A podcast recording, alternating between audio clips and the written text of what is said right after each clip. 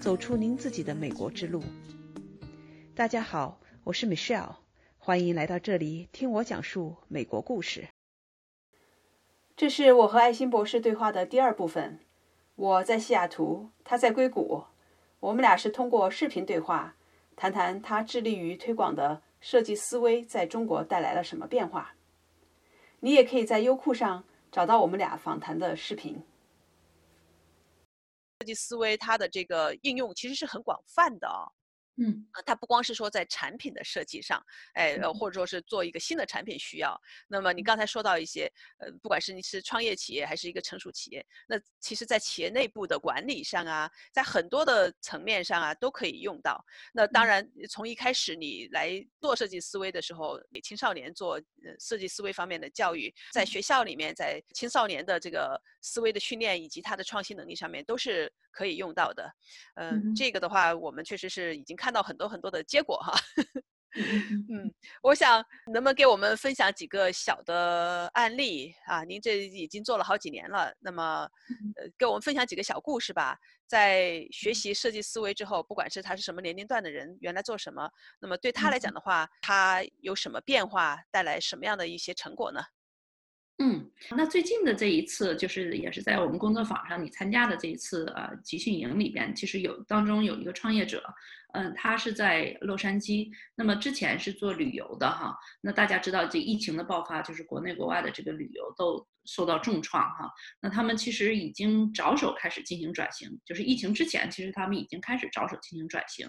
呃，转型到这个线上教育啊，所以他在这个转型的过程中，其实遇到很多难题哈。因为首先他对这个领域不是很熟悉哈，对于这个发展的很多的规律也不知道怎么去做，呃，所以他在推出一些产品之后就受到阻碍了哈。那在我们的这个设计思维工作坊上，其实我们他这个设计思维工作坊设计思维的方法，它的好处就在于说，我不是直接告诉你结果。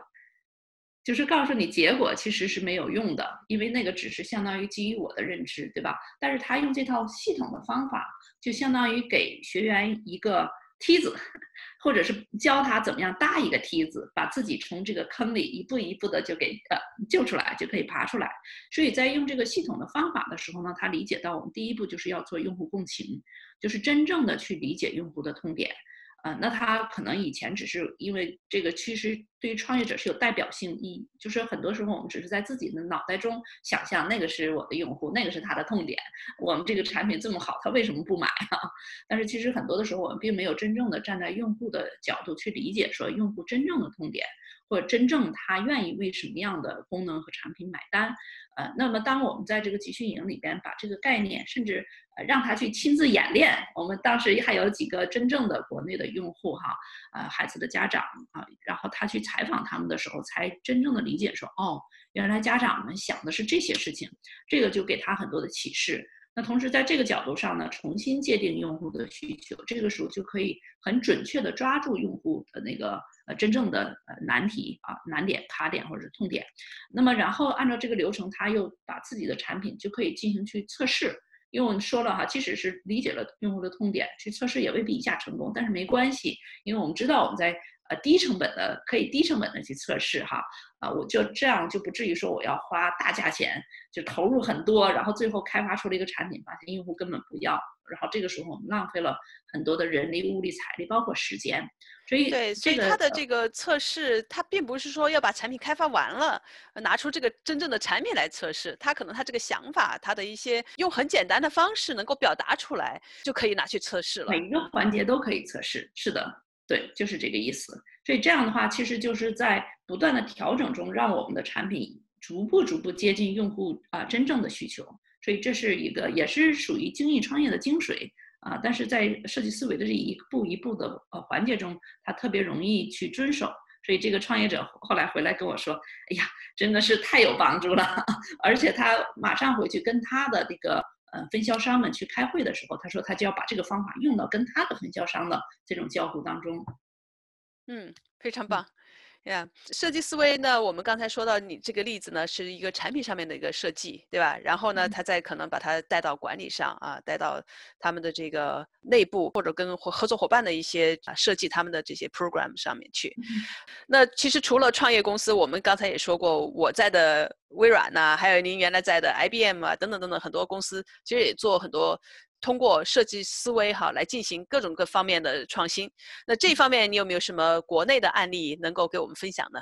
嗯，好的，呃，其实这方面的案例也很多哈，我就给大家说一个呃典型的案例吧。呃，那这个公司呢，其实他们经过十多年的发展啊，本来呃做的也是呃不错的哈。它是做这个呃重型机械的一个网上的一个这种交易的平台哈。呃，那慢慢的走出了自己的一条路，当然这呃发展上也遇到了一定的瓶颈啊，所以他们在寻求呃新的发展方向。那我们知道，其实公司的发展一开始创业都是很不确定哈，当一旦能够成一定规模的时候，这个时候呢，就是希望它能稳定。但是如果在创新的时候，它可能就会搅动原来的这种平衡哈。所以很多的时候，企业想要做创新，其实是没有一定的。方法或者是管理方法来来遵循，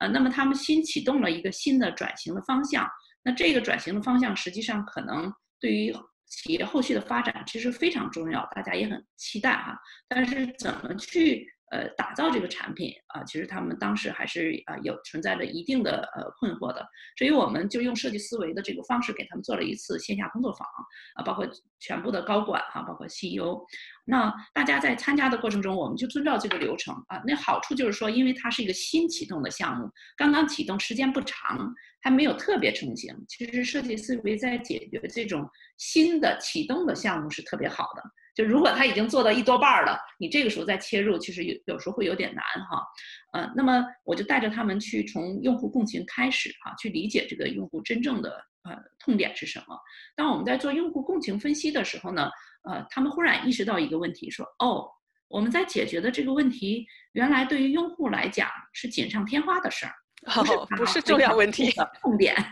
他们意识到这个问题了哈，啊，当然意识到这个问题其实很好。就总比你说你这个项目已经做了百分之七八十了，你才意识到嘛。呃，然后我就跟他讲，对我说那个我们大家都知道说，呃，我头疼就去吃止痛片不好，对吧？我们都知道吃维生素对身体健康有好处，但是真实的情况是，这个世界上的止痛片的销量远远大于维生素。所以，但对于用户来说，都是不疼就不去管它，只有疼了我才着急解决，对吧？那么这个时候给我们提出的难题就是说，我们要做的是维生素还是止痛片儿，嗯，对吧？当当然就是说，从企业发展的角度来说，我们是长远发展，我们不是简单的说头疼一疼，脚疼一脚哈。那但是我们会知道说，哎，这是你的痛点，所以我告诉你，我有止痛片儿。我同时也有维生素，对吧？你完全可以在这种指导思想上，就更清楚的去设计这种呃产品的思路。所以那个他们也特别高兴，就是他们在呃在这个呃新项目刚刚要启动、刚刚开始阶段，意识到这个问题，这样就可以重新调整。我想这个可能给很多呃新企，就是大大型企业呀，他们在进行创新的呃新的立项或者是新的发展方向上有很多的启示。因为类似的，我也有一个朋友，他以前也是在这个类似的另外一家公司哈。他说当时他们在做创新的时候，可能就是一个小组去呃做调研，然后找出一些数据，然后最后提出一个提案。但是呢，呃，这个提案拿到公司里，没人敢拍板，就是说拍错了怎么办？然后那个这个要投入这么多，最后如果没结果怎么办？谁来负责？就是没有这样一个机制。但是你知道，这个市场的发展窗口很短的。就是如果你看到这个方向，如果你没有去做的话，那别人去做了，你再想做可能就没机会了。所以他当时我们在谈到这个问题的时候，他反思说：，哎，如果我们当时有这个设计思维的这个呃机制，我可以小步快跑，快速试错。啊，甚至我还可以多头出击哈，我一一次多几个试错的方向，哪个好用我用哪个，那可能这个事情就不会出现当时他们错失了那个历史发展窗口的这样的一个问题。所以希望也希望这些故事呢，能够给我们相应的企业啊，包括企业的管理者和创新部门有所启示。嗯。对，其实除了企业，那么学校里面哈，也是在教育的角度上，设计思维也是起到非常大的作用。呃，我也知道您这边跟斯坦福的合作里边也包括，对吧？斯坦福也推出 K to Twelve 啊，学校里面怎么去教授和应用设计思维。那这一方面的话，能不能给我们一个简单的介绍？就是在我们的教育里面，设计思维是怎么样的一个体现出来，或者说是能够教给小朋友们什么呢？嗯哼，对，呃，你说到关键了。其实每一个小孩儿他的这个创造力都比大人更强，我们会发现，但是在成长的过程中，他们就会一点一点、一点一点被框给框住了，就丧失了这种啊创新的能力或者是创新的自信哈。那也是因为在。很多的时候，就不单单是呃中国，其实美国很多的学校也一样，甚至其他的地方，就是让这些小孩儿他们都会呃害怕去犯错哈，就会有一种啊这种呃考试啊或者这个评判体系哈，他一定要遵守。嗯，那么其实这个在美国很多的呃创新学校很前沿的学校哈，他们也开始引入设计思维作为呃创新的呃教育的指导。和具体的方法哈，那在那个呃，所以斯坦福大学的设计学院也专门有一个 K12 Lab，就是帮助中小学呃呃基础教育的老师和同学们呃去应用。那比如说呃，我们这边有一所学校叫纽埃瓦，它是从 K 到呃十二年级哈，就整个的教学体系全部都用设计思维打造。啊，特别有意思。我们当时去参参观和观摩学习的时候，他们幼儿园的小朋友就是学习怎么样是用设计思维进行这个呃社交情感的学习和练习，用设计思维做社交情感的练习，哇，对，很神奇啊。那然后呃，我也是在我儿子学校给他们的初中生开设设计思维的选修课，而这个学生们其实他对于这个概念理解特别快，他很快就知道我要动手去尝试去试错。呃，那么其实这个呢，也给我们，呃，就是因为国内我知道现在很多的学校也在进行未来学校的探索，甚至有很多的呃教育局专门推出会筛选一些学校进行未来学校的尝试。我去年有机会回国去跟很多学校，包括校长进行交流的时候，他们对于这个东也特别感兴趣，因为呢，就是嗯，很多在走在这个教育改革前沿的校长们哈，包括有有识之士，他们其实做很多的尝试。但有时候尝试呢，真的是摸着石头过河，甚至摸不着石头，就不知道这河到底应该往哪个方向走哈。呃，但是这个呃，我们说，当你不知道怎么走的时候，我们可以去抄作业哈，找个好学生抄作业就好了哈。对，对。那么斯坦福大学的呃 D School 设计学院，他们相当于在这个方面已经尝试了很久了，而且走出了他们自己独特的路。当你看到这个。人家的作业是这么写的话，那你就照着它来抄哈。当然，这个抄有主线，这个有道的层面，有素的层面，那没关系，我们一点一点的抄。对，抄错了也没关系，再重新来，再 这样。但是至少有个抓手，所以呢，就像。